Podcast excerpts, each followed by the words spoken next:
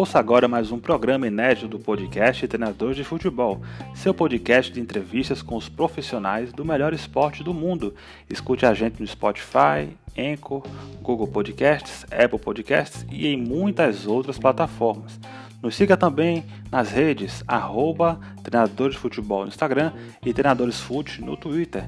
Muito obrigado por sua audiência de sempre e vamos para o pontapé inicial.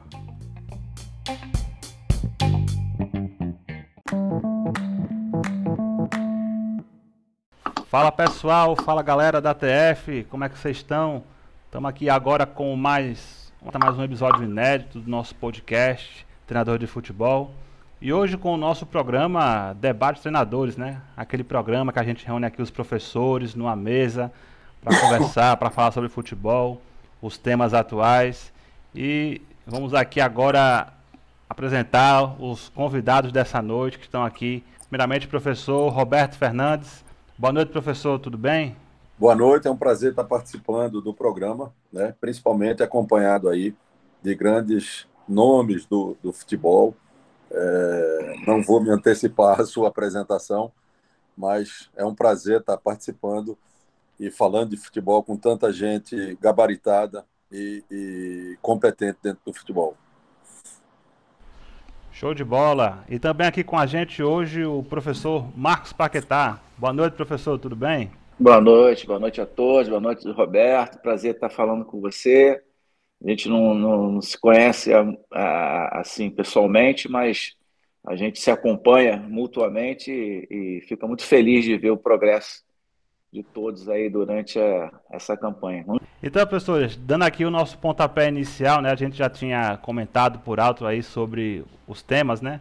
A gente queria começar falando sobre o Campeonato Brasileiro, né? Que já estamos aí chegando ao final do primeiro turno, uma competição temos aí grandes jogos, jogos interessantes e até o momento com a liderança do Botafogo com 40 pontos em 16 jogos, uma grande campanha, apesar aí de ter trocado de treinador, né? Algumas vezes teve a saída do, do Luiz Castro, a vinda do Caçapa, quatro, alguns jogos interinos e agora com acerto com o Bruno Lage, a equipe aí vai se mantendo. Claro, tem muito torneio pela frente e ali as grandes equipes, Grêmio, Flamengo, Palmeiras, acompanhando de perto. Queria começar perguntando aí para ele, um, um ex-comandante do Botafogo, né, professor Marcos Paquetá. Professor, o que, é que o senhor tem achado aí da campanha do Alvinegro nesse, nessa metade né, de competição, vamos dizer assim? E o que, é que o senhor tem visto aí de interessante na sua visão sobre o Campeonato Brasileiro? Bom, Neto, é, é sempre bacana né, ver, ver as coisas boas acontecerem no futebol, né? E isso só credibiliza né, o trabalho que o Botafogo vem fazendo. O Botafogo vem fazendo um trabalho não, não de agora, mas de um ano, dois anos quase, né? se reestruturando, se, se programando. E, e tem certeza que isso se deve ao, ao, ao, único dono. Né? Quando se tem uma pessoa dirigindo, acho que as coisas caminham melhor, né? se tem um, um, um resultado melhor. E por isso que o Botafogo tem ido bem na competição, né? E, fruto aí de um trabalho que está deixando aí a torcida feliz, né? Somente o, o, os cariocas, né? Que sempre é o Botafogo sempre é uma equipe teve grandes grandes estrelas na equipe, né? E a gente fica feliz com isso. Com relação ao campeonato brasileiro, é sempre um campeonato difícil, vista aí pelas últimas rodadas, né? Os, as equipes que estavam aí na última colocação Umas conseguiram pontos, outros é, é, chegaram quase a, a, ganhar os jogos, né? Então, acho que foi está sendo assim bem equilibrado. E essa segunda parte aí vai dar uma reviravolta muito grande, né? Algumas equipes estão se reforçando, algumas equipes se reestruturando, outras saindo da crise, outras entrando na crise. Então, acho que é, é aquela coisa, é uma, onda que se, se dá até o final da competição. E a gente fica contente porque se vê que o campeonato continua competitivo, né? E isso faz bom, é, faz bem para, para, para a competição e para a própria próprio o, federação, né, a, que consegue organizar a competição para poder melhorar ainda mais as estruturas das equipes. Show de bola, professor Marcos. E professor Roberto, sou também aí que tem sempre acompanhado, né? tem sempre visto até nas suas redes sociais, você posta aí muitos stories, né, acompanhando jogos, sempre muito atento, antenado aí ao futebol. Queria lhe perguntar também que que o senhor tem visto aí na questão do brasileiro, dos jogos, das equipes e dessa liderança aí muito larga que o Botafogo tem mantido até o momento. Olha, eu, eu te confesso que essa liderança do Botafogo ela vem se consolidando a cada rodada e a distância que o Botafogo vem abrindo, ela aumenta a minha surpresa para o início da competição e para o momento atual de competição. O Botafogo, o início da temporada dele, principalmente no Campeonato Carioca, é, não, não dava sinais de que ele pudesse estar com uma equipe tão sólida ter feito um primeiro turno tão consistente quanto o, o, o que ele vem fazendo, né? É claro que algumas peças é, passaram a render de uma, de uma maneira muito acima da média, né? E aí eu direciono muito para o, o Tiquinho, o atacante, é, e tem contribuído muito, né? Mas o Botafogo tem, tem, tem mostrado a cada rodada que é merecedor né, do, do momento que ele vem vivendo dentro da competição. Mas, antes de começar o Campeonato Brasileiro, eu duvido muito, pelo início da temporada de todas as equipes, é, que alguém apontaria o Botafogo na liderança do campeonato e, sobretudo, é, com a consistência né, que ele vem tendo é, a cada rodada. E também, é, professor, a gente já falou aqui que Claro, o Botafogo fez essa campanha, tem feito essa campanha, passou aí por, é, como já falamos, troca de treinadores, né? Até depois a gente podia falar também um pouco é, sobre isso. Mas o professor Paquetá falou um pouco também, professor, sobre equipes que é, entram na crise né, e saem da crise, vamos dizer assim, né? E isso tem acontecido não só no brasileiro, acho que é desde a época do, do começo do ano, vamos colocar assim.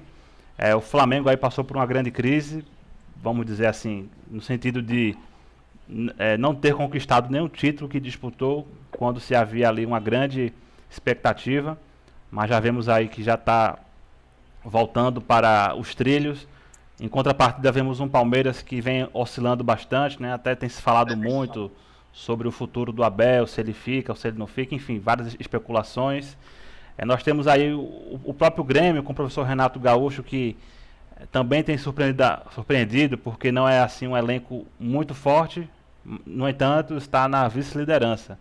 Eu queria perguntar para o professor Paquetá sobre essas oscilações, sobre esses momentos das equipes, né? e também um pouco do papel né, do treinador para gerir tudo isso. Como é que o senhor vê esse momento nas equipes aí brigando pelo título brasileiro? É, é como, como o Roberto falou, né? O Botafogo vem, vem assim, é, mantendo um, um, nível, conseguindo manter um nível não só dentro do campo, mas principalmente fora do campo, né? Acho que os jogadores estão muito imbuídos disso, né? Mesmo com a troca de treinadores, conseguiu se manter. E isso é normal numa competição, né? O Fluminense começou muito bem, a sensação do campeonato, com qualidade, com tudo, de repente virou virou o fio, né? O Grêmio, que era outra, outra equipe também, que também tinha vinha de um pouco de crise também, deu uma levantada, depois passou para o Flamengo, né? O Flamengo também tá, viveu certos momentos, ainda está naquela. Ainda não conseguiu se estabilizar na realidade, né? Venceu alguns jogos aí, perdeu outros, conseguiu empatar outros, assim, é, até com menos volume de jogo, que é habitual, né? Mas é, é, eu acho que isso faz parte da competição, né? E é difícil para o treinador gerir. Não é só o treinador, não é só uma coisa. Tem vários aspectos aí que influenciam bastante na, né, né nesse, nesse desandar da carruagem, né? Quando a gente fala na gíria do futebol. Né? A coisa saiu do, do o, o trem saiu do, do trilho, né? Então, tem várias coisas, tem, tem contrato, tem agora essa época da janela, que alguns clubes perdem, perdem os jogadores. Alguns jogadores às vezes não, não estão satisfeitos, querem sair. é, contratos, ainda às vezes alguns clubes ainda têm pendência com alguns jogadores, tudo atrapalha muito, né? E além do fato maior que é o resultado, né? O resultado acaba mascarando muitas coisas, né? Às vezes uma equipe não está num momento bom, mas está conseguindo bons resultados, não tem um ambiente bom, mas está conseguindo bons resultados. Quer dizer, não pode se, se analisar uma coisa só, né? São duas coisas distintas, até que nós podemos fazer uma, uma comparação do Vasco com, com o Botafogo com relação à SAF, né? Uma deu certo e a outra não. Quer dizer, por que, que uma deu certo e a outra não? Foi gestão, foi captação de jogadores, é, enfim, escolha do treinador. Tem, tem várias, várias situações aí que influenciam bastante, né? O Roberto pode é, até falar melhor do que eu, que conviveu muito mais, né? é, viveu muito mais essa situação dentro dos clubes. É, eu passei pouco tempo ali no, no Botafogo, mas deu para perceber bastante isso. Muita influência financeira, problemas financeiros, problemas de relacionamento, problemas de contrato, de, de, de pagamento de bônus. Então, é, é uma série de situações né, que acaba também influenciando no rendimento do jogador na hora do jogo, né? E isso influencia bastante. É a, a cobrança da torcida, o jogador perde um pouco da, daquela, daquela é, confiança, né? É, ontem eu vi o, o jogo, só para a gente poder aqui também fazer uma análise rápida aí. É, nós vimos ontem Corinthians e São Paulo, você vê a tensão das duas equipes né, com relação ao jogo, muito grande. As duas equipes se, jogando assim muito é, para não errar, né? é, no limite e jogando no erro do adversário, procurando jogar no erro do adversário. Então se vê aí que é uma tensão muito grande, até o jogo terminou até de maneira confusa, né? Mas acho que é isso, né? É, acho que tem que ter um equilíbrio de todas as áreas dentro do clube. E o professor Roberto pode também complementar, falando um pouco sobre essa questão, só que já pegou também é, grandes é, desafios, né? elencos desafiadores, tanto no brasileiro, na questão de da luta pelo rebaixamento, na questão também ali da disputa, da, da dificuldade da competição em si. Quer é que você pode falar um pouco da, da competição e também desse papel do treinador na gestão dessas questões? Eu acho que, que o Marcos foi muito, muito cirúrgico no comentário dele. Não tem muita, muito mais coisa a acrescentar dentro dessa análise dele, não. Eu acho que o Campeonato Brasileiro, principalmente o da Série A e Série B também, é o mais equilibrado de, de, de todo mundo. Né? Você, você vê nas outros, nos outros países, é, você tem ali um grupo de dois ou três é, clubes que vai rodar, rodar, rodar e o campeonato acaba é, na mão de um desses. O Brasil não. O Brasil você tem aí pelo menos cinco, seis equipes é, que começam o campeonato é, com possibilidade de brigar na parte de cima da tabela. Libertadores por título, é, de uma forma contrária, por exemplo, ao Botafogo, é que o, o, o Palmeiras estivesse na cabeça ou, ou brigando ali na, na, nas duas, três primeiras colocações é, em todas as rodadas. Né? E isso se dá muito a todos esses é, aspectos que foram é, citados pelo, pelo Marcos, né? porque é um conjunto de, de, de situações, elenco, estrutura, é, questão financeira, problemas que você tem no decorrer de uma competição de, de, de oito meses. Né? Você, você vai nos outros, nos outros atos, né? você não tem um nível competitivo tão, tão grande quanto é o Campeonato Brasileiro.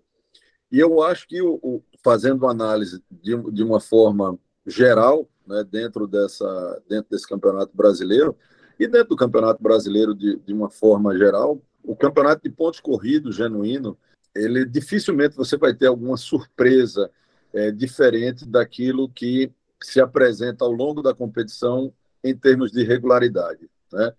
É, é importante elenco, e para você ter um elenco, você tem que ter uma gestão de elenco.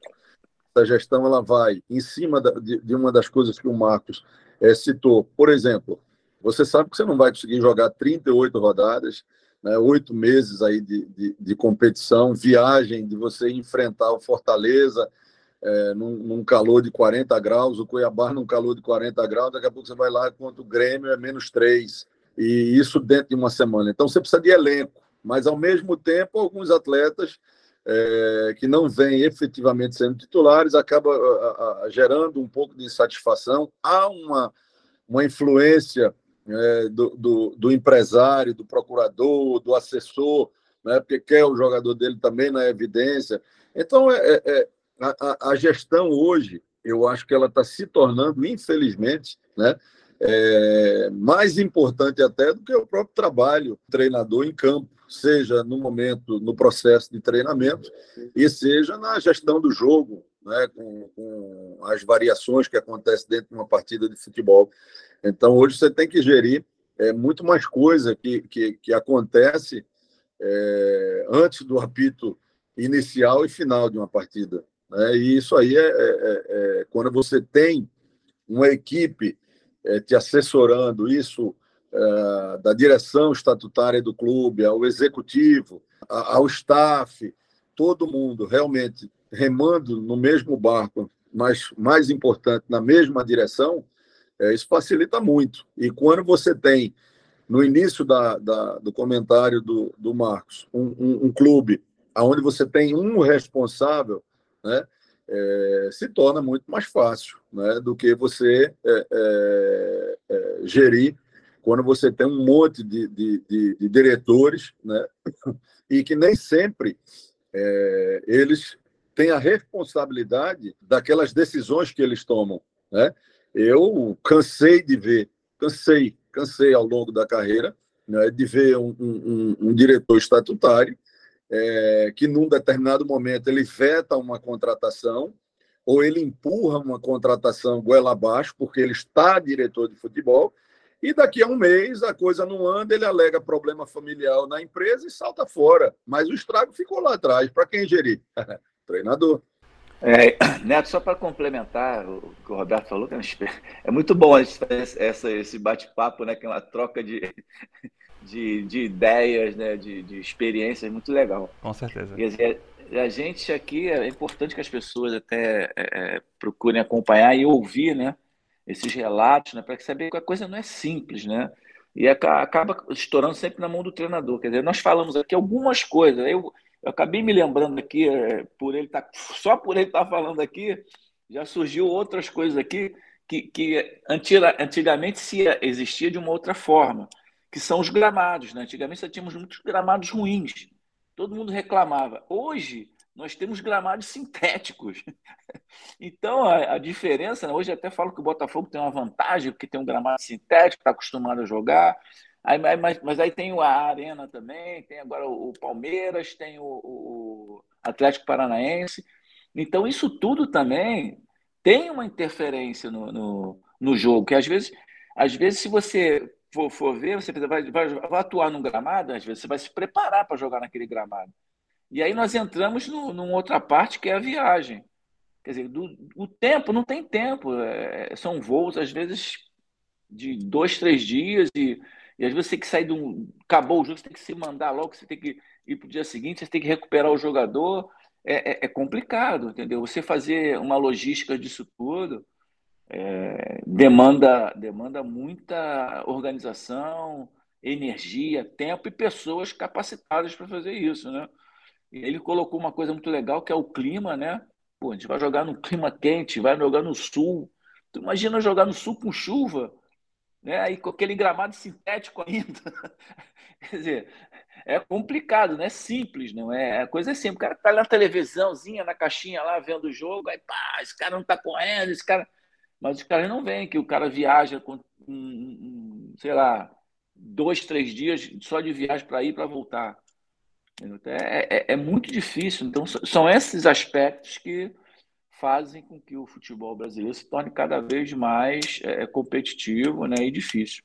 Eu, só, só complementando, alguns dias atrás eu estava numa live, foi uma entrevista com o Zico, não, não, não. Não foi, foi live, não. Foi, foi num programa aí.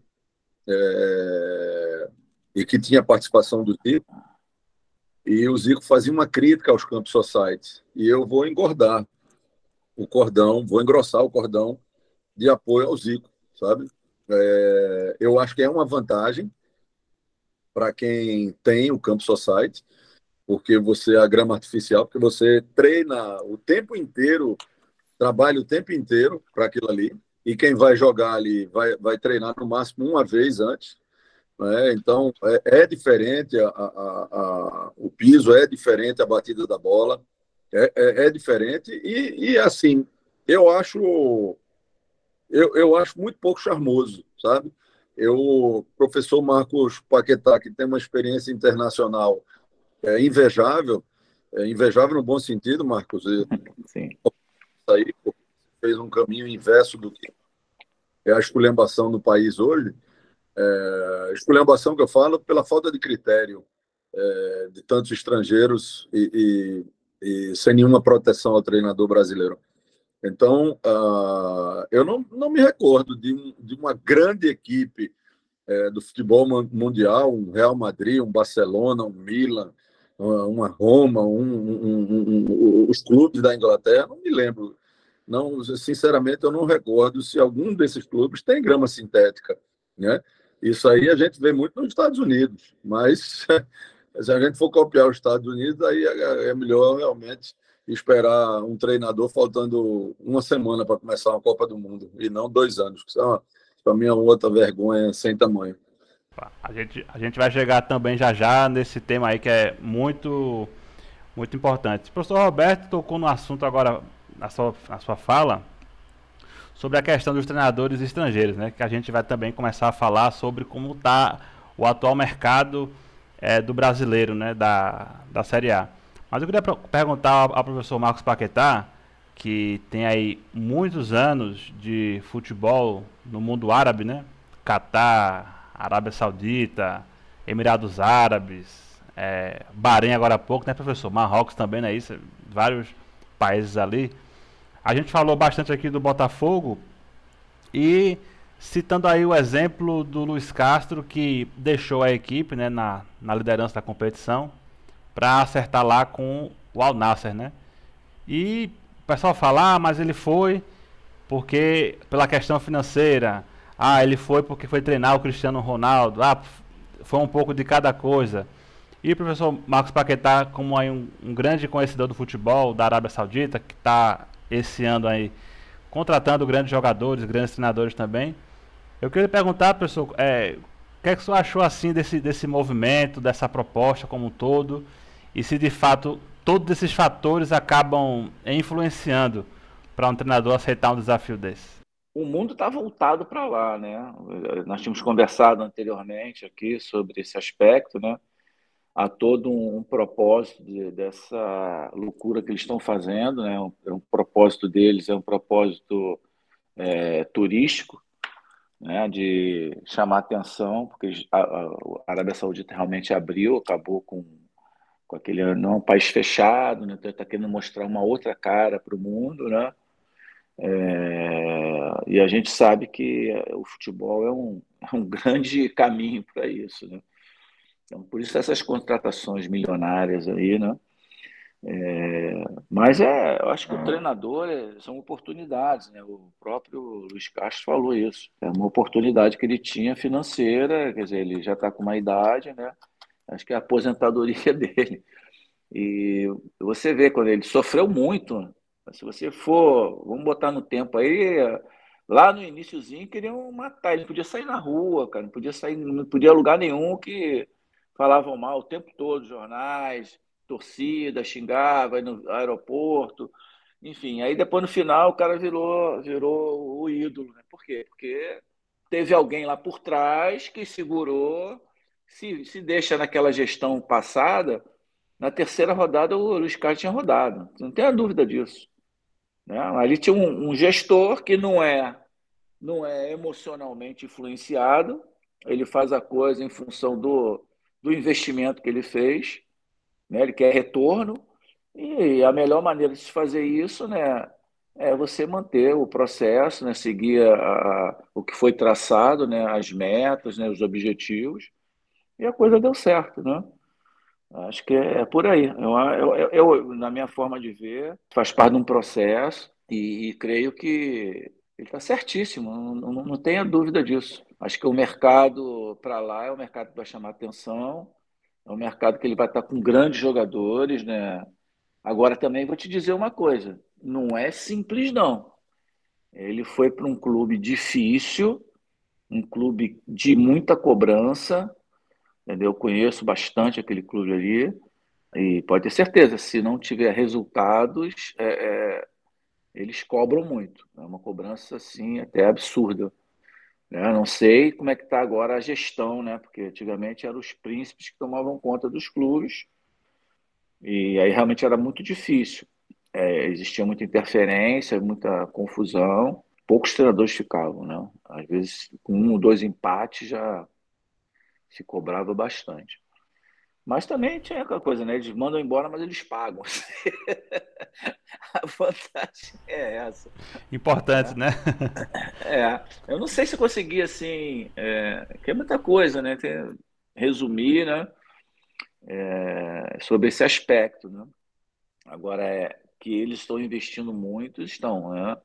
Eu li agora, hoje a, a notícia do MAP aí também, que é um negócio assim. Que, né? que absurdo, professor. Que proposta é essa? É, é.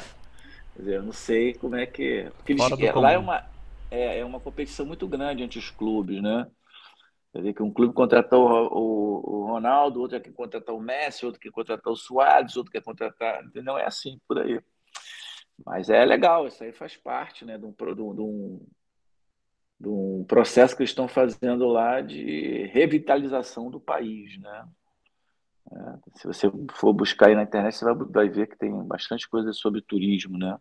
Estão construindo muitas, muitas coisas legais lá. Eu acho o seguinte: desde que o mundo é mundo, você admitir e você demitir é a coisa mais normal do mundo. E o livre-arbítrio do ser humano, né, de escolher aonde quer estar. Isso é fato. Isso aí, para mim, não, não é nem motivo de discussão. O motivo de discussão, para mim, é o que está girando em relação a isso. O que está girando em relação a isso? Primeira coisa que, que o Marcos falou ali, né? Eles mandam embora, mas pagam. Então, aqui no Brasil, quem é estrangeiro, óbvio, né?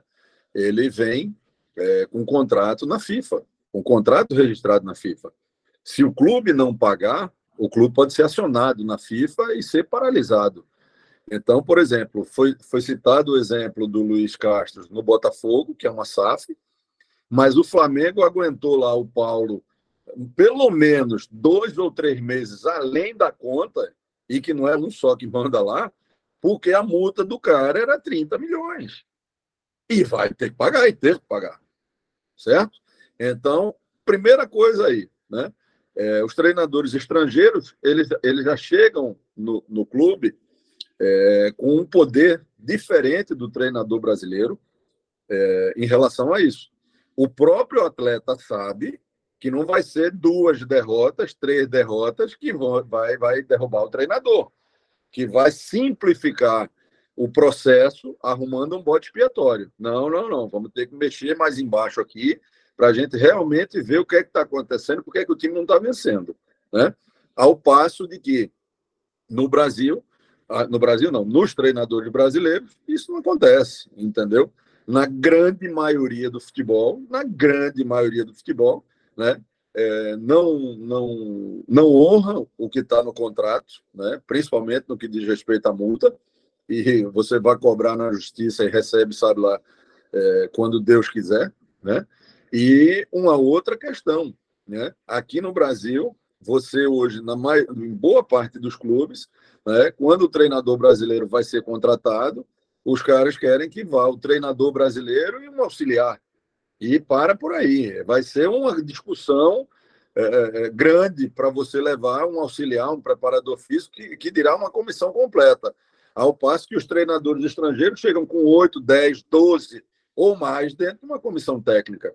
Certo? Então, essa, para mim, são razões muito maiores do que é, é, a gente está hoje na Série A com maior, com maior número de estrangeiros do que brasileiro e do que o, o, o Luiz ter ido para treinar o, o, Cristiano Ronaldo. O que eu quero é igualdade de condição. Tendo essa igualdade de condição, meu amigo, o, o mundo é globalizado. Tá aí o Paquetá, é, é, desbravou aquele mundo árabe ali como poucos, né? salvo engano, é, dirigiu seleções lá também. Então, quer dizer, é, é, e foi pela competência dele, né, pela capacidade dele. Então, isso faz parte, entendeu? O que, o que eu não, o que eu não estou digerindo, velho, é essa diferença. São, essa, são essas contrapartidas. Né? O outro exemplo, a outra terceira e não menos importante, né? não existe. Isso aí é uma vergonha e ninguém tem coragem de botar o dedo na ferida. É uma vergonha. Não existe cobrança de qualificação nenhuma de qualquer estrangeiro que vem treinar no Brasil. Não existe, certo? Ao passo que a maior licença da CBF, certo? Alinhada com a Comebol, que é a federação que rege né, a, a, a, os países sul-americanos, não vale nada. Nada na Europa. Não vale nada. Não vale nada. Não vale nada. Certo? Eu digo isso porque eu estou com conhecimento, porque eu vinha trabalhando é, a minha ida para um clube é, em Portugal, certo? E essa, essa, essa, essa, essa condição ela chegou real e isso aí foi me falado. E eu vou te dar um exemplo. Tá, tem um, um, um, clube em Portugal, é, que é o, o, o, se eu não me engano, o Alveca, que ele está ainda a, a, brigando na justiça pelos meses que o, o, o Agel dirigiu o clube lá sem conseguir a, a, a, licença da UEFA. O Agel aproveitou lá e, e, e, acelerou esse processo dele, ele conseguiu, enfim, é, dar uma organizada em relação a isso.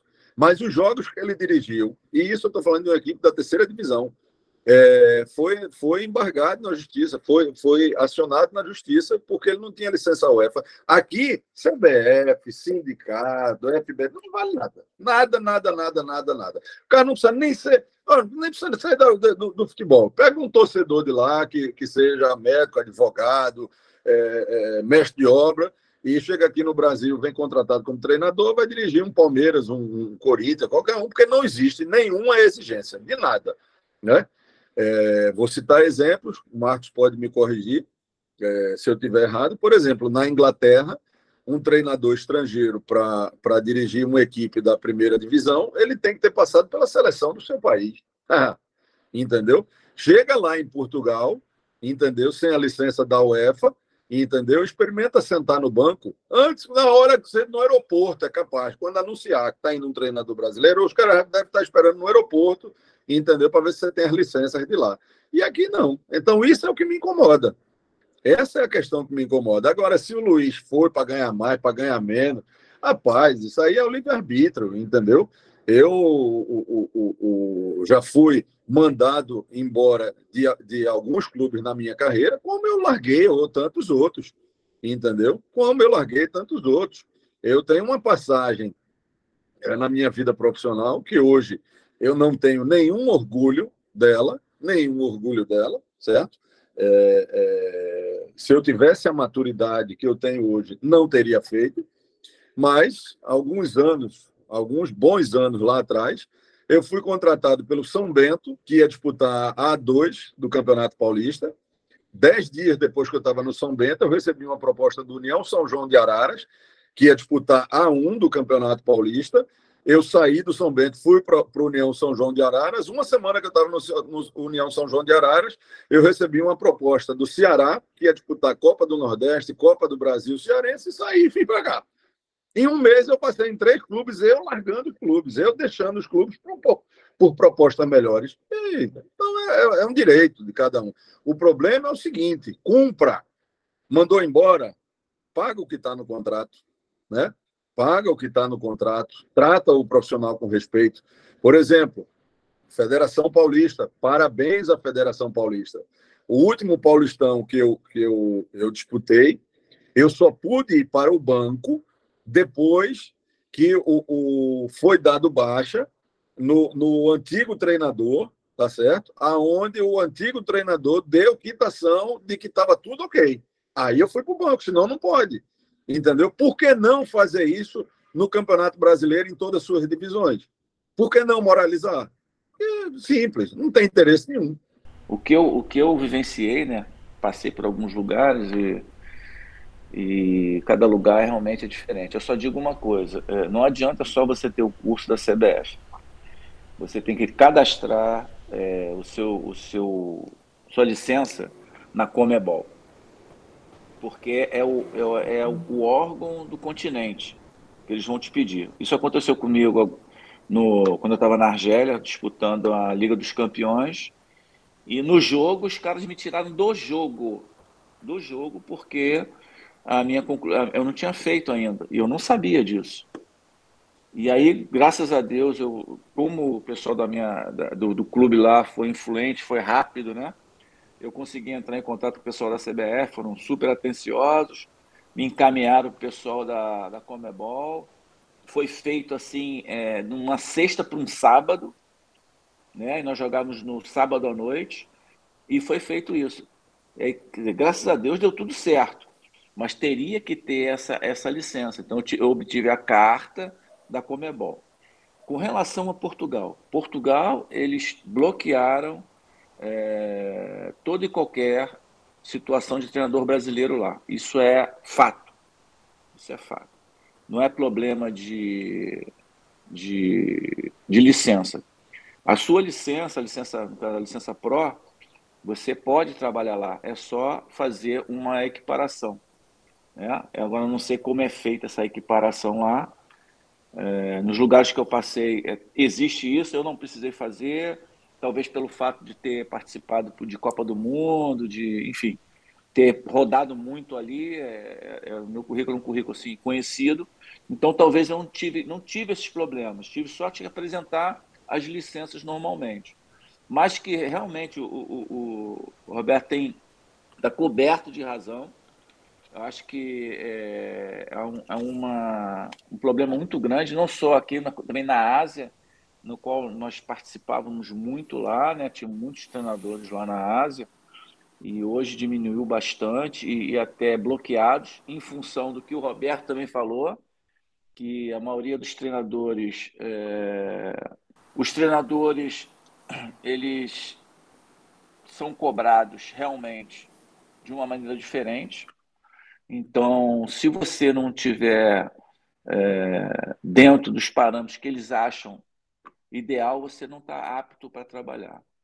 Mas existe isso em Portugal. Eles bloqueiam muita gente, inclusive treinadores portugueses mesmo. Eu passei lá, fiquei uns, uns 15 dias vendo alguns jogos, acompanhando, que eu tinha um rapaz que trabalhou comigo, era português, e ele me levava para vários jogos e ele, eu fui conversando com os treinadores, olha, nós temos muita dificuldade aqui também, porque eles cobram demais. Quem não tiver a licença, nós temos que voltar a fazer a licença toda do início. Entendeu? E às vezes nem deixam você participar né, da licença, como aconteceu já com alguns treinadores. Então, eu acho que é, a federação deveria realmente é, fazer é, da mesma forma, ser recíproco, né?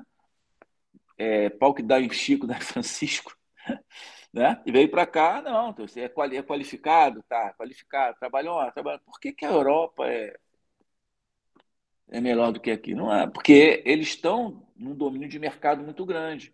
Então, a maioria desses treinadores que, que trabalhavam lá, que o, o, o sarrafo está subindo lá para fora.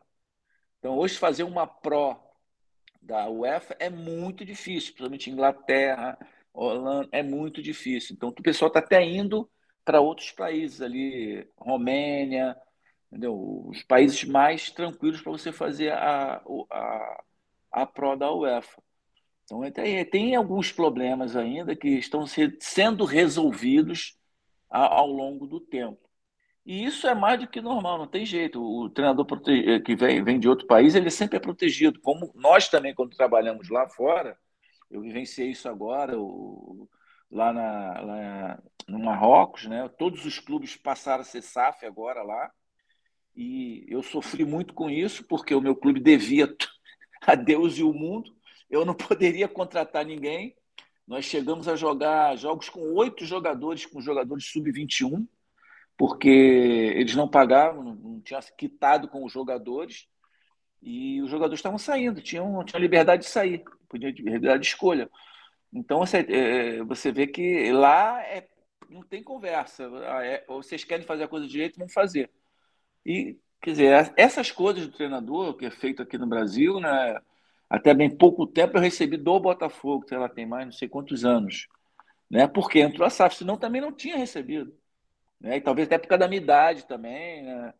Isso até favoreceu. Eu ainda não recebi, tem coisa do Havaí para receber ainda que eu não recebi ainda. Quer dizer, então são coisas assim difíceis de se entender, né? E é, quer dizer, é um problema nosso, estrutural, interno do país, né? A burocracia, é, a proteção que se existe nos clubes, né? Que eles têm mais influência política do que propriamente as federações, as, é, os sindicatos que forem, né? Não adianta, a coisa torna muito de uma forma mais política do que propriamente esportiva. Quer dizer, é assim que eu penso, né? E cada lugar tem, um, tem uma história, não tem jeito, não tem jeito. Grande pessoas, Zé Ricardo, boa noite. Como é que você está? Tudo certo? Boa noite, Neto. Tudo bem, Neto? Obrigado aí pelo convite mais uma vez. E a gente também queria já pegar esse gancho que os professores falaram, até também já é, colocando aqui o professor Zé Ricardo também no assunto, que chegou aqui agora há pouco, aqui para nosso bate-papo. É, a gente tinha comentado com os professores sobre esse atual mercado que se encontra no futebol brasileiro, no Campeonato Brasileiro da, da Série A que atualmente, né, pela primeira vez, até foi destaque na mídia recentemente, nós temos mais treinadores estrangeiros do que brasileiros, né? Quando começou o campeonato há um tempo atrás, já chamou a atenção porque esse número estava empatado, né? Tava ali, vamos dizer, 10 a 10. Aí foram tendo algumas trocas, é, tiveram é, treinadores estrangeiros que saíram e entraram brasileiros e vice-versa, né? E, e ficou meio ali 10 a 10, e depois ficou 11 a 9 para os brasileiros, vamos, vamos dizer assim, né? E as duas recentes contratações que tivemos, né? Que foi ali, é, na verdade foi mais o, o Ramon Dias é, no Vasco, né? Que entrou no lugar do Barbieri, no caso saiu um brasileiro e entrou um estrangeiro. E também teve a questão do, do Inter, né? Que saiu o, o Mano Menezes entrou com o D que já tinha começado ali a competição, enfim. Também tivemos o Goiás, né, que começou com o interino Emerson Ávila e também contratou posteriormente o estrangeiro, enfim. Eu queria perguntar para os professores como é que eles enxergam, né? A gente já falou aqui em muitos debates sobre esse tema, é, desde a época lá que chegou o São Paulo em 2019, depois o Jorge Jesus, depois ali vieram tantos outros. Eu queria começar perguntando para o Zé Ricardo, que chegou agora há pouco, professor. Como é que o senhor enxerga nesse momento é, o mercado do Brasileirão com essa, esse, esse, esse, atual placar, vamos dizer assim? Bom, Neto, sem dúvida nenhuma é uma, um momento inusitado para todos nós treinadores brasileiros, é, mas eu vejo com dois, dois, em dois pontos de vista. Né? Não, eu trabalhei recentemente fora do país, sempre tive desejo de trabalhar fora do país. Não seria coerente da minha parte falar que outros treinadores não, não, não poderiam, não deveriam estar no, no, no Campeonato Brasileiro. Mas o que eu e também vejo do lado nosso, como o professor Marcos Paquetá falou, vai depender muito de, de cada confederação, né? Mas eu acho que a maneira como, como a confederação nossa é, lida com isso, que é um pouco frustrante no que diz respeito a reciprocidade. A gente tem dificuldade realmente. É, eu fui para trabalhar em dois mercados é, que, na verdade, eu não tive problemas, né, tanto no Catar quanto no Japão, é, até porque eu preenchia um, um dos principais requisitos que eles tinham, que era que eles pediam, que era ter é, um número X na, na, na principal é, divisão do, do, da, do, brasileiro, e isso acabou ajudando. Mas eu vejo que a vinda de muitos treinadores para o nosso mercado, é, além é, de diminuir a nossa, a nossa, a nossa demanda aqui para os nossos treinadores, a gente tem acompanhado aí os campeonatos de categoria de base, não só destaque de muitos jogadores talentosos, mas também muitos treinadores muito bem formados. Hoje você é, é, fácil você encontrar na Série B, na Série C e também na Série D bons trabalhos, bons profissionais que realmente acabam perdendo espaço nas, nas suas equipes de origem e acabam migrando para essas equipes teoricamente menores e desenvolvendo bons trabalhos também.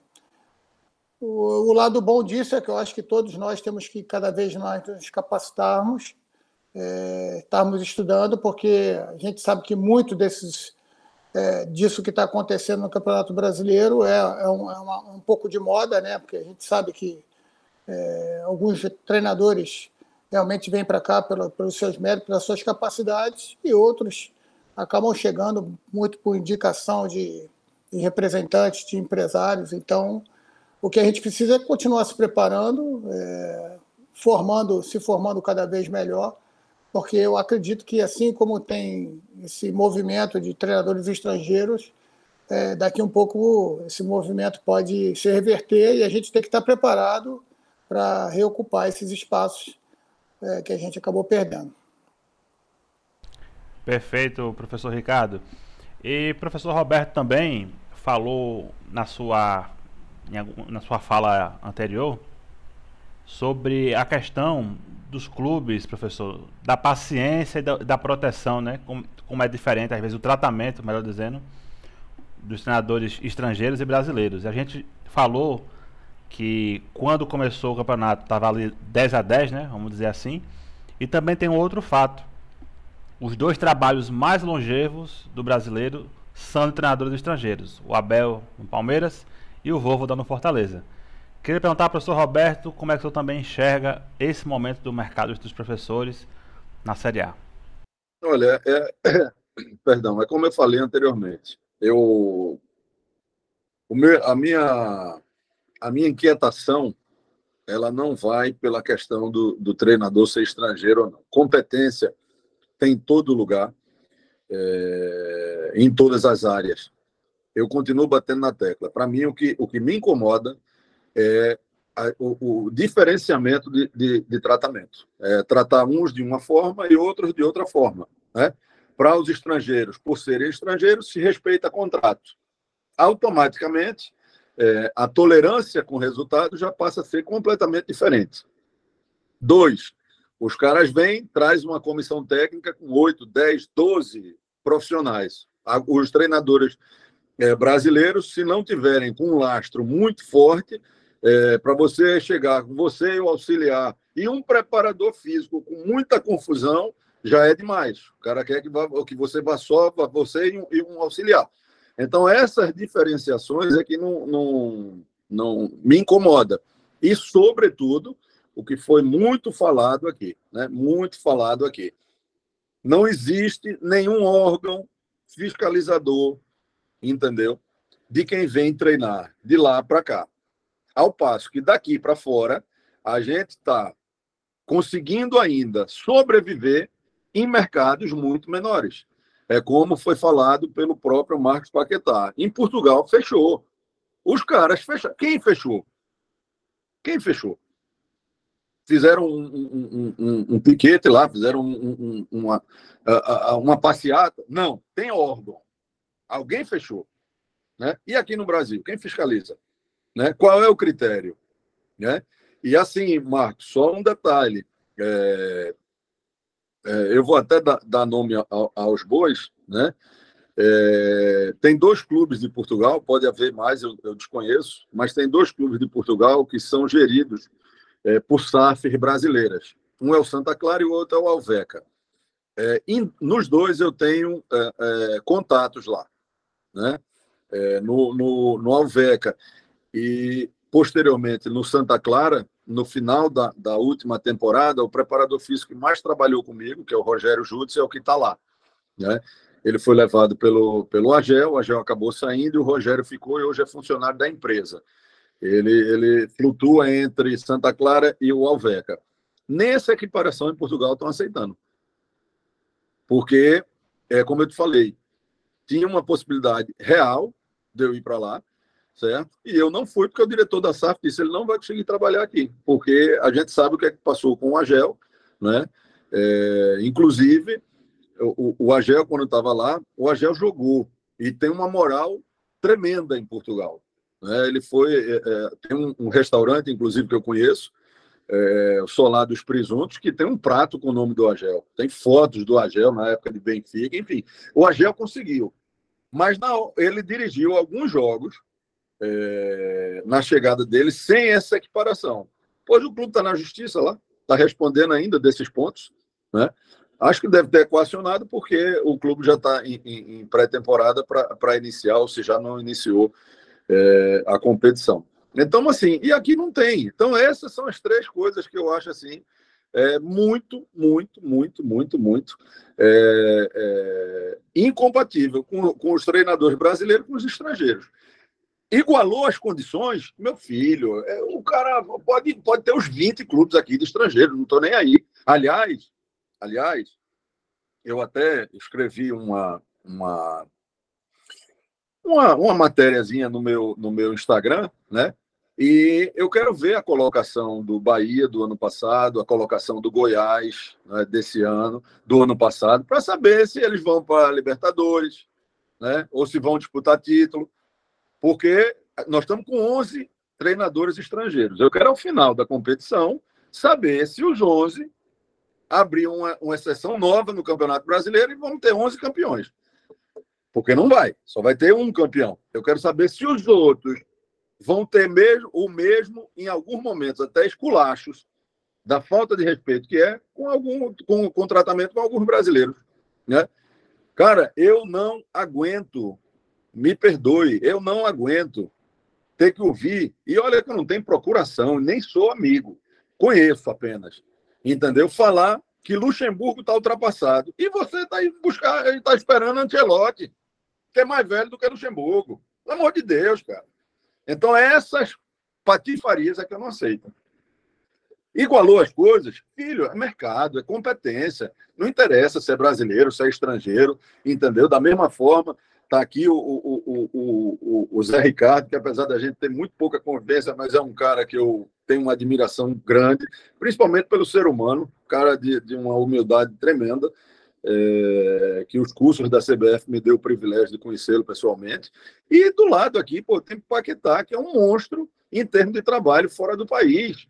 Então, eu, eu, eu vou, vou, vou, vou ser, não sou contra, não sou contra, pelo contrário, pode encher, até porque, como o Zé Ricardo falou, eu acho que tem muita moda. Tá? E aí, quando, quando tiver um timezinho repachado com um treinador estrangeiro, aí a gente já vai não é, é, ver aí algumas situações. Então, a minha questão é essa: é, é, é, é do tratamento, né, que é diferente. Tolerância por parte da imprensa, tolerância por parte da imprensa que é diferente, tratamento por parte da imprensa que é diferente, né? Olha, é tão diferente, os caras levantam uma bandeira tão grande disso aí, né? E é por isso que eu concordo muito de ser moda. Se a gente voltar alguns anos atrás, alguns anos atrás, lembra como era criticado Murici, o nordestino aqui, o, Ju, o, o Givanildo Oliveira, né, por ser ríspido nas suas respostas. Rapaz, eu me divirto nas coletivas dos portugueses, porque eles dão cada porrada, entendeu? E ninguém fala nada. Aceita tudo com o rabinho entre as pernas, entende? Então é isso. Fica, ó, deixa a coisa igual para os dois lados e, meu irmão, tô nem aí quantos brasileiros ou estrangeiros vão estar. O que eu sou contra, cara, é essa essa diferença de tratamento, né, de condição, né? Porque o, o, o claro que o, o Zé é, e o Marcos eles estão é, numa prateleira ou algumas prateleiras acima da minha. Eu tenho dirigido clubes é, muito mais na série B, né? Eu dirigi clubes ao longo da minha carreira na série é, A, B, C e D. Mas das divisões, a que eu mais dirigi foi a Série B. Eu tenho oito anos disputando Série B, entendeu? E hoje você vai ser contratado para uma equipe Rapaz, é uma confusão para você levar um auxiliar e um, e um preparador físico. É confusão. Entendeu? Porque querem montar as comissões dele. Beleza. Aí vem um treinador de fora, vem 12. É analista de desempenho, é pá, pá, pá. É bom demais, meu amigo. É isso é que eu não aceito, essa, essa diferença. Dessa e de todos os pontos que foram falados. Boa, boa colocação, professor Roberto. E, e até professores citaram um pouco aí do mercado de Portugal, né? É, que está muito fechado hoje, mas a gente lembra que uma época já foi muito mais aberto, né? especialmente na época que o professor Filipão esteve lá no comando da seleção, fez uma grande campanha, ficou lá entre as quatro primeiras seleções na Copa de 2006, chegou a uma final de Eurocopa. Naquela época eu lembro mais ou menos que o Alto Ouro esteve lá, o professor Lazzaroni também esteve lá. E creio que os mais recentes foram o Argel e o Milton Mendes, né? Mas ali nas divisões de, de, de acesso. Ah, eu acho que é uma ilustração importante. É, o Milton tem a licença da UEFA e o Milton, a residência fixa dele na Ilha da Madeira em Portugal. O, o, eu acho que o Roberto falou, falou bastantes verdades, né? Que às vezes as pessoas não gostam. Né? Temos aí a imprensa, né? Que realmente atua muito nesse campo. Agora tem algumas ideias, né? Do, dessas porquê, o porquê de, da, da contratação dessas, desses treinadores, né? Uma, eu posso estar errado, né? Me corrijam aí se eu, se eu é, assim a minha visão está tá diferente de vocês, né? Ou se vocês acham que está errada. Tá? Eu acho que a, a, a safra de treinadores teve uma mudança é, é, muito lenta. Né? Não foram buscar treinadores na, na, na Série B. Os treinadores que saíram é, dos clubes, né? o Zé é o oriundo disso, um, um treinador que veio da base, foi profissional, conseguiu, conseguiu ali um sucesso no, por determinado momento, depois foi subindo, foi, foi criou o caminho dele. Né? O Barbieri também veio dessa, dessa safra também. E aí depois você vê, aí, tem o Barroca, né, que também tá, ainda está se encontrando, né? E encontra resistência. Por que, que encontra resistência? Porque é o, é, é o lado mais fraco, é onde a gente está chegando, está se, tá se adaptando àquela, àquela nova ideia ali de vestiário, de como é que como é que o mundo ali dentro do futebol é muito difícil. Você controla, não tem coisas que são incontroláveis. Você não tem como controlar algumas coisas. Ainda mais na loucura que, que, que é um clube de futebol, um, gerir é, é, é, uma situação de, de problemas o, o, dia inteiro. Entendeu? Você vai para o jogo, você está cansado, você está assim, esgotado de tantos problemas que você tem que definir. Que aí você é que define, né? Porque se der errado, é você que deu a, que foi, fez errado, né? Acho que é isso, a safra de treinadores não houve assim uma mudança por culpa também dos clubes, porque começaram a manter aqueles mesmos treinadores, não deram oportunidade. Uma das causas que eu saí do Brasil foi essa, porque realmente não ia ter, porque tinham bons treinadores, excelentes treinadores. E aquela coisa, quem que ia apostar no, no Marcos vai estar saindo da, da, da divisão de base do Flamengo? Ninguém, porque tinha muito treinador. Ah, a pressão é muito grande, a torcida pede nomes.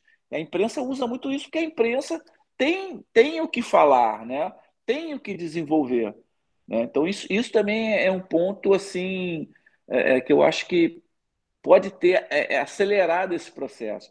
Outro processo que eu acho que possa ter, possa ter influência é a razão dos treinadores de, vindo da Europa terem uma proximidade maior de levarem jogadores daqui para a Europa. Eu, eu acho, entendeu? Estou sendo assim bem. Eu não tenho certeza disso, mas é uma aproximação. Entendeu? Isso acontece muito comigo, de, de, de, receber propostas de clubes. Ah, não, que você tem contato lá, não sei o quê, você pode trabalhar aqui, levar jogador. Sabe, cara, é, se for essa função, para mim não interessa. Entendeu? Então, é, e pode existir isso também, né? além do fato de alguns meninos que é, da análise de desempenho é, se acharem capacitados também para serem treinadores. Eu não acho nada isso errado. De repente ele não teve o caminho dele, não foi assistente de algum treinador, não, mas não vai ficar devendo porque é diferente. Você estando lá lá no caldeirão é diferente de você estar atrás de uma telinha, pô, isso está errado, isso está certo. Quer dizer, você tem todo um dia a dia, você tem os trabalhos os problemas individuais, os problemas coletivos, os problemas do clube, as cobranças, né? É muito mais do que só o futebol, só treinar um time ou só ver um time. Né? Então, é, quer dizer, são esses aspectos. E um aspecto que o Roberto falou, que eu, eu reitero, é, de, essa, é, essa vinda, né? são duas coisas aí que são paralelas, né? que os clubes vão pagar. Presta atenção, Roberto. Não se preocupe que eles vão, lá na frente, a conta chega, como já chegou em alguns outros clubes que quase aí é, é, é estão indo à falência. que é, primeiro, as equipes permanentes. Né? Eu, eu acho legal as equipes? Acho. Desde que você contrate profissionais que realmente estão capacitados para fazer aquela função e não se protegerem da função, usar a função como proteção. Isso é, era uma coisa, era assim, eu, eu, como um câncer no clube.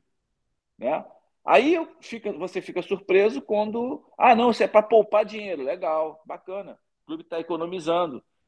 Tá bom. Mas aí vem um estrangeiro, aí o cara traz cinco, seis, sete profissionais. Entendeu? Isso aí, lá na frente, esse cara vai ter que pagar todo mundo, vai mandar embora, vai pagar todo mundo. Por isso que talvez tenha, os clubes tenham assim, um, uma maior proteção, um maior é, é, é, cuidado na hora de mandar um cara desse embora, de um treinador estrangeiro embora, porque vão ter custos, vão ter custos e altos. Pode ter certeza que a conta vai chegar. Se é uma equipe empresa, for uma empresa séria, ela não vai querer admitir isso. Troca de treinador, troca de não sei o quê. E aí eu acho que a conta um dia vai chegar. Dizer, o futuro dos clubes, se ele não for bem administrado, seja com SAF ou não, a hora a conta vai chegar e vai explodir. E quando explode, explode forte. Porque é, é não, não, é barato. Não é barato. E, a, e os, alguns clubes já vão começar a ser penalizados agora por não poder contratar é, é, é jogadores, por não poder participar de competições, é, no, no competições internacionais. Então, a, a, FIFA tem uma série de regras que ela vai usar isso para poder punir os clubes.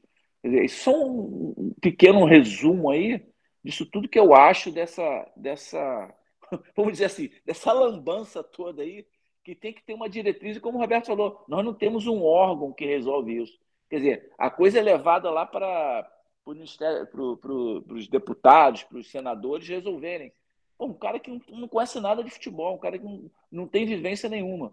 E, e já que a CBF é a, a, a CBF, eu não querendo tirar o mérito da CBF, está tentando organizar, deveria também pensar nisso, criar um órgão, né?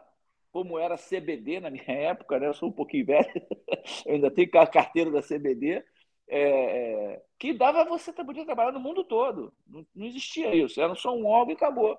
Hoje você tem aí, sei lá, é, sindicato dos treinadores, sindicato dos jogadores, sindicato filiado, não sei o quê, tem FBTF, e até uma briga entre, entre essas, essas associações, que não dá para entender o porquê disso, mas, enfim, esse é assim, um panorama geral para que a gente assim tenha um, um, uma diretriz e procure tentar entender o que está acontecendo nesse momento. Né?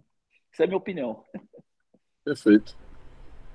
Então, eu acho que o, tanto o Paquetá como o Roberto, Roberto, obrigado aí pela palavra e realmente foi a CBF Academy foi, foi bom para muitas coisas, mas principalmente para a gente conhecer o, a quantidade de treinadores que a gente só tinha oportunidade de conhecer na beira do campo, fazer novas amizades, novos contatos. Acho, é, eu, vi, eu vi os cursos da CBF, naquele, principalmente naquele início, como uma, uma aproximação entre nós, né, nossa categoria, que realmente foi, era marcada é, por uma desunião, um desencontro muito grande. É, mas, assim, a questão do tratamento que foi citada aí pelo Roberto, ela, ela acho que ela ganha muita, mas muita força junto com a nossa imprensa, né? Fica, fica muito notório, é, como você falou, as entrevistas pós-jogo, assim, chega ao, ao, ao, ao, ponto de ser mal educada, entrevista mal educadas mesmo. E certamente, se o tratamento fosse feito com, com um brasileiro dando aquela entrevista ali, a gente sairia sairia esculachado ali do, do da, logo após a entrevista acabar. Mas uma coisa eu acho que a gente tem que aprender, né, principalmente com esses treinadores portugueses, eles têm uma boa, uma boa dicção, eles verbalizam muito bem, né, eles sabem vender bem o peixe dele, né, e se fôssemos nós, talvez estaríamos confundindo como é, estaria é, fazendo uma, uma propaganda exacerbada, mas eles não. É, são, falam bem, têm boa, uma dictória boa, e eu acho que a gente tem que bater nessa tecla, que é, nós consigamos ter equiparação de tratamento. Acho que essa, esse é o caminho. E aí sim, realmente a gente vai poder ver é, o, o, a realidade. A nossa realidade é que se você não tem um projeto de futebol, a maioria dos clubes tem projeto de vitória. Né? A gente tem visto isso aí acontecer anos após ano, e aí quando chega-se uma, uma comissão de fora, com, normalmente com aceitando as, o clube aceitando as condições, principalmente para romper-se um contrato, é, se aperta um pouco mais. Sempre a gente está escutando aí, muitas das vezes, equipes que, nos, no, é, como você falou do Bahia, o Bahia tem, acho que se eu não me engano, nas últimas 12 jogos, uma vitória apenas, ou coisa parecida com isso. E o, o, a gente escuta falar, tem que se dar tempo, chegando agora, está conhecendo. Poxa, a gente também quer esse tempo, né? Então a, a diferença de tratamento parte também muito da nossa imprensa. Perfeito, professor Ricardo. E também já chegando aqui à, à parte final do nosso bate-papo, né? A gente queria falar sobre o outro tema que a gente tinha também, né? Acertado aí com os professores, que é sobre a seleção brasileira, né? Quem nos acompanha aqui já, já deve saber que desde a da Copa do Mundo, todos os programas que, eu, que a gente gravou aqui, todos os professores que a gente entrevistou, a gente tocou no assunto da seleção brasileira. E agora a gente tem aí alguma, entre aspas, definição sobre o futuro aí do próximo ciclo para 2026. A CBF anunciou o professor Fernando Diniz para ser interino por um ano para depois vir a chegada do Carlo Ancelotti, que a gente sempre gosta de ressaltar, não está ainda confirmada, não foi verbalizada, não foi assinada, não foi só tá só na ah, a gente está planejando que seja assim. É, houve muitos comentários, né, porque como os professores bem sabem, bem entendem, profundamente aí conhecedores é, da tática do futebol, os estilos de Diniz e Ancelotti são totalmente diferentes. Primeiro ponto. E segundo, que a gente não vê no, no, no, no Ancelotti assim um, um, como fosse assim, um desejo, uma vontade, mas sempre ali a, a coisa meio se esquivando, não quer dar uma declaração, é, parece não estar tá muito empolgado com a ideia. Pelo menos é isso que a gente de fora vê, né? A gente sabe que também ele tem esse cuidado para respeitar o contrato que ele tem com o Real Madrid, né? A relação que ele tem lá com o Florentino Pérez. Mas eu queria começar perguntando para o professor Roberto Professor, o que, é que o senhor é, achou dessa decisão da, CBF? Você já comentou numa fala sua anterior, né, que não concordava, mas assim, todo esse contexto, né, de ter um treinador interino por um ano enquanto a gente espera por outro, né? O que é que o senhor viu dessa decisão aí do, do presidente Edinaldo? Cara, eu vou passar a palavra para meus amigos Zé Ricardo e Paquetá, porque é, é bom eu acho. Eu vou resumir: amador. Tranquilo. Então, o professor Paquetá pode também falar sobre esse tema. Bom, Roberto, sobrou para mim, passou a bola. Passamos a bola aí, adiante. Olha, eu, eu, eu acho que não, não, tem que mais discutir nada. Foi definido o Diniz, né? foi definido ele. Esse negócio de Lancelotti é, não existe. É o Diniz que vai ser o treinador, esquece. Né? Pelo menos aí as seis ou sete, sete jogos, sei lá. Uhum. Tem parece que seis rodadas e mais dois jogos amistosos, se eu não me engano. Não sei. E alguns também é... falam na Copa América toda, né? Porque seria ali já no fim da temporada, começo da outra. Ainda cogitam pois isso é, também, né? É, isso vai depender dos resultados. Né? Isso. Né? Mas é, é, não era a minha escolha, estou sendo bem sincero. Eu, eu, gosto de Diniz, da forma que ele trabalha. Eu acho que é, é o Diniz, não adianta você ficar discutindo aqui, ah, podia ser outro. Não, não é o Diniz e acabou. Temos que dar apoio a ele, sabe? É, é, é, torcer para que dê tudo certo e que não venha outro, que não se tenha ideia de outro, né? Se é isso que eles estão tentando ganhar tempo. É, acho que tem uma aprovação dos jogadores, pelo que eu percebi né, né de notícias, de conversa com. Pergunto a alguns atletas, né? Foi uma coisa unânime. Eu acho que é legal isso, isso é bom, já é um bom sinal. Né? É, e não tem mais que se discutir, não tem mais que discutir se está certo ou está errado. É o Diniz, vamos seguir ali. É, voltando a dizer, não era a minha primeira opção, acho que tem treinadores é, com assim, uma experiência maior, um pouco mais é, centrados é, a nível de seleção. É, a seleção é diferente de clube, né? Tomara que o Diniz consiga, ele já conseguiu fazer isso em pouco tempo, dar um padrão às equipes, é um, uma virtude muito grande dele. Tomara que dê tudo certo. É isso. É, vamos torcer para dar tudo certo, essa é a minha opinião. Não sei se os amigos aí concordam, né? Eu esqueço, Lancelotti esquece, para mim não existe. Bom, quando eu falei amador, era pela situação né, de treinador interino e desse sonho de estar esperando Ancelotti. Posto a, a, ao comentário de, do, do, Marcos, né, então eu vou só reiterador do mesmo jeito. Porque, independente da escolha, é, se é o Diniz, para mim, menos mal. Mas continua sendo amador. Porque, na minha opinião, não dá para conciliar clube e seleção por N fatores. N fatores, certo? Você imagina uma coisa, e que ninguém está a, a, a, salvo disso. O Fluminense está oscilando. Se o Fluminense começa a cair no campeonato e o Diniz é demitido do, do Fluminense. Olha que, olha que desmoralização, rapaz. O treinador da seleção, o que é que vai dizer? O treinador da seleção não serviu para o Fluminense, vai servir para. Rapaz, eu vou dizer um negócio, cara. Bicho, nós somos pentacampeões. É tratado de uma forma desmoralizante. Sabe? Mas que ninguém respeita. Se você não respeita a sua casa, você quer que o vizinho respeite? Não vai, né? Pronto. Como diz o japonês, Subarashi, maravilha que você falou aí. Não, eu acho que isso aí é. Eu, eu consigo entender a tua, a, tua, a tua fala como amador confuso, eu faria, diria que é confuso. Veja bem, eu acho que não existe receita de bolo, tá? A gente já viu seleções serem montadas e serem campeões mundiais com trabalhos de quatro, oito anos, como a França. A gente já viu a nossa seleção brasileira do Filipão, o ciclo olímpico ter passado quatro treinadores. O Filipão foi o quarto treinador e foi campeão. A gente viu agora Marrocos ser é, semifinalista de uma Copa do Mundo com um treinador que chegou três meses antes ou seja, a gente não pode dizer que tem receita de bolo. Eu vou, é, um pouquinho diferente do que o professor Paquetá falou, eu vou dar a minha opinião, até porque eu fiz dois ou três programas e dei a minha opinião, o que eu faria. Né? Vamos lá, vamos refletir que o Brasil tem os dois últimos campeões olímpicos, Rogério Micali e André Jardine. A base da, da seleção que o Tite levou para a última Copa do Mundo passou na mão desses dois treinadores. Eu achei a nossa última seleção olímpica muito forte, muito boa, com André Jardine.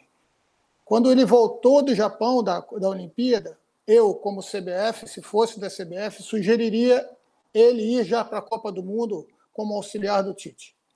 Que até porque ele já estava. O Tite já tinha convocado, se eu não me engano, seis ou sete jogadores campeões olímpicos. Aí estava feita para mim já a transição, a primeira transição. Depois da Copa do Mundo, o Tite já tinha anunciado que iria sair. O André assumiria no, normalmente a seleção, porque Copa, é, seleção brasileira, como falou o professor Paquetá, é totalmente diferente de clube. Assim como falou o Roberto, é impossível compa é, compartilhar as duas informações. Para um treinador de clube já tem tanta coisa, a gente fica cansado ao final da semana, ao final do jogo, muitas vezes o sentimento é de alívio, porque tu vai ter um dia de folga depois para tentar recuperar para outro dia, para outra semana. Imagina você é, compartilhar é, seleção brasileira e, e, um clube tão importante, tão grande como o Fluminense. Então, assim, fora essas questões de, de repente, uma demissão, uma iminência de demissão, ou então, se a seleção convocar três, quatro jogadores de uma equipe rival do Fluminense que vai disputar uma vaga de Libertadores, nossa, você imagina alguém falar que perdeu-se um jogador machucado no jogo da seleção e vai disputar. Clube é outra coisa, o torcedor que é apaixonado pelo seu clube. Então, assim, é, eu vejo que tudo isso é, deixa um, um, cenário confuso. Eu acho que quando o Roberto fala amador, é porque essa confusão ela vai pintar na, na cabeça do, do, do, torcedor e, consequentemente, na imprensa, por parte da imprensa também, e logicamente que isso vai acabar afetando. Eu não tenho absoluta é, desconfiança, o trabalho do Diniz tem tudo para dar certo, eu gosto muito do Diniz, posso dizer até que eu sou um amigo pessoal do Diniz, a gente troca bastante informação, é, mas como seleção, como projeto de CBF, de confederação, eu faria um pouquinho diferente. Eu não estou falando isso aqui é, porque é, é o Diniz, até porque eu já tinha comentado isso há bastante tempo atrás. Agora, como o Paquetá falou, a gente tem que dar força para que, que, aconteça é, essa transição da melhor maneira possível. Sobre a questão do Ancelotti, o que me, é, me deixa um pouco é, triste é porque um país como o Brasil, cinco estrelas, é, eu acho que não deveria ter dúvida, né? pelo menos numa manifestação. Tudo bem, respeita-se o contrato do, da, do Real Madrid, respeito, mas eu não vi uma entrevista do Ancelotti onde ele faz uma menção de ser o próximo treinador da seleção brasileira. Uma, uma frase sequer para deixar em dúvida. Então eu estou achando um pouco estranho tudo isso. Tomara que tudo se resolva, porque o maior interesse é que a gente volte a ser protagonista com, uma, com um título mundial. Agora, é, se a gente pegar todas as outras seleções, não vou falar, todas as outras Copas do Mundo, não vou nem falar das, das cinco do, das estrelas do Brasil, porque todos os treinadores eram brasileiros, me mostra, e aí o Paquetá talvez possa me corrigir se eu estiver errado, de todos os outros campeões mundiais, ninguém tinha, ninguém tinha é, treinador estrangeiro. Isso. É perfeito. difícil. É, é muito particular. Uma Copa do Mundo é um torneio de pouquíssimos jogos. Então, conhecer a cultura, estar tá no seu dia a dia, ter a linguagem, verbalizar com o seu, com o seu jogador sem necessidade de um tradutor, sem necessidade de, de repente, de uma, uma conversa enviesada. Eu acho fundamental que o treinador conheça o jogador, conheça a sua base, conheça os clubes da, do seu país, que possa vivenciar o clube de formação. Olha, é, é, realmente eu acho que a decisão ela ela está confusa e por isso aflige a todos nós. Até porque não é garantia de que vai trazer o Ancelotti e a gente vai ser campeão do mundo. Não é garantia. Tem muita coisa que interfere.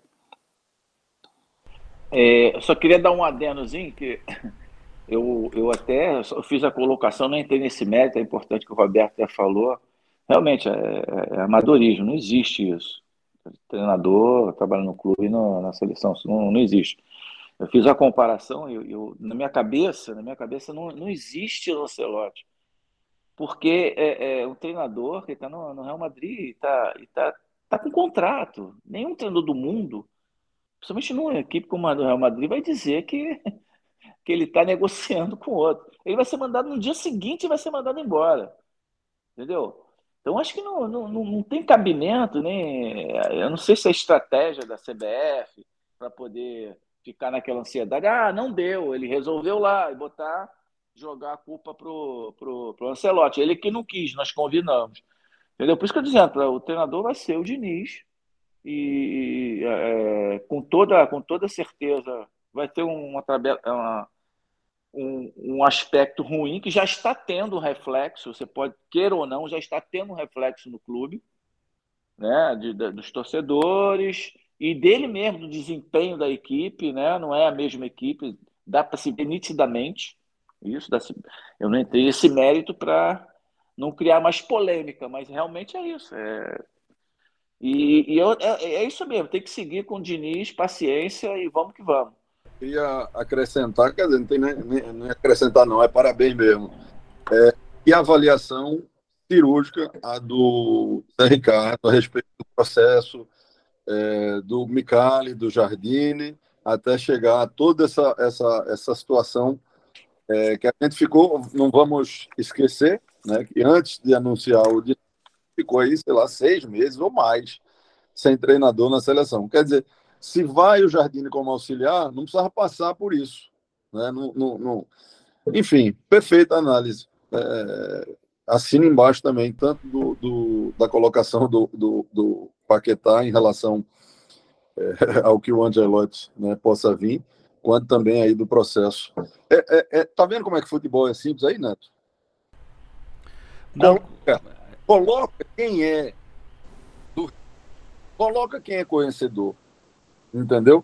Que a coisa simplifica. Agora o problema, né, é, é, tem nenhum demérito, né, nenhum demérito a, a, ao profissional auxiliar de pedreiro, mas é mais ou menos isso. É como se numa obra o engenheiro desse satisfação para o auxiliar de pedreiro. É isso que é o nosso futebol. Simples. E, e, é interessante também, só, só fechando aqui, professores, essa fala do professor Ricardo, porque o plano inicial, vamos dizer assim, era ficar com o Ramon interino até o próximo ano. Então não vieram os resultados, colocaram outro interino. Se fosse o Jardim, né, professor Ricardo? Talvez isso nem acontecesse, né? Talvez ele nem fosse nem interino, talvez ele ficasse até mesmo como efetivo, né? Não, então. Seguindo sua só linha. Pra, só para finalizar aqui, pra, o, o, André, a gente troca, a gente troca informações. O André é um pouco contemporâneo, né? A gente se enfrentou muito em categoria de base, assim. O, o, o, o analista de desempenho dele foi nosso, nosso analista no Flamengo, na minha transição profissional. Então, conheço muito o trabalho que é feito. Fui visitar o André no pré-olímpico na Granja Comari, ele abriu a porta lá. Então, assim, o trabalho que ele e a equipe dele fazia junto a buscar jogadores, a trabalhar jogadores muito jovens, acompanhar esses jogadores que foram estavam fora do país. E assim, a, a, o conhecimento da base do Brasil, dele, do Paulo Vitor, do Leal, da equipe dele, da equipe que estava trabalhando com ele da CBF, era muito bom, era muito bom. Eu acho que aí aí está a grande chave, a questão da, da, de conhecimento a fundo de todos os processos, de tudo aquilo que acontece na CBF. Isso aí facilitaria e, e realmente é, traria muita, é, muita praticidade no dia a dia da CBF, o cara que estava ali o tempo todo. Então, é, eu acho que foi um pecado, uma pena, um desperdício. O Ramon já entra é, no, na sub-20 porque ele sai, porque ele não tem definição da CBF, acaba o pré-olímpico, a CBF não faz planos para o Jardim, ele acaba indo para o México, faz um ótimo trabalho no Atlético São Luís e agora foi contratado pelo América do México, que é uma das a quarta maior torcida do mundo, para tu ver a qualidade do trabalho dele. Mas, enfim, o professor Marcos Paquetá, se eu não me engano, foi campeão mundial sub-17 sub-20 no mesmo ano. Não sei se eu estou falando alguma besteira, professor, mas é, e cadê a oportunidade de segmento? Então, assim, a gente vê que o projeto não é um projeto de futebol é, como a gente espera, né? Mas, enfim, são apenas opiniões. Então, professores, estamos chegando aqui mais um final e mais um debate que estamos aqui encerrando. Queremos agradecer a presença dos professores que deram aqui essas opiniões tão enriquecedoras aí para o nosso futebol. Professor Roberto Fernandes, brigadão mais uma vez pela sua participação, viu? E... Obrigado. E um abração aí, porra, ótimo rever os amigos aí. Marcão fazia um tempo é, que a gente não, não, de fato, não vinha tendo notícias, né? E o Zé é um grande, um grande amigo que Petrópolis me deu. Petrópolis não, Teresópolis. Teresópolis. Teresópolis. É isso aí. Professor Zé Ricardo, também brigadão pela sua participação, viu? Grande abraço e também as suas considerações finais. Ô Neto, obrigado aí também pelo convite aí. Pô, Roberto, um prazerzão revê-lo aí, falar contigo. Mestre Paquetá, sempre um, um espelho para todos nós aqui. E te dar parabéns, Neto, pela sua incansável busca aí de, de tentativa de melhora desse nosso futebol tão Obrigado, professor. Tão maltratado, mas a gente está lá, buscando ele, buscando a melhora, e acho que iniciativas como a sua aí, o teu programa, que se você mantém há tanto tempo, ajuda a gente a tomar, tomar no, nossos rumos. A gente encontra o caminho certo aí. Valeu, professor. Professor Marcos Paquetá, obrigadão também por mais uma participação sua aqui conosco.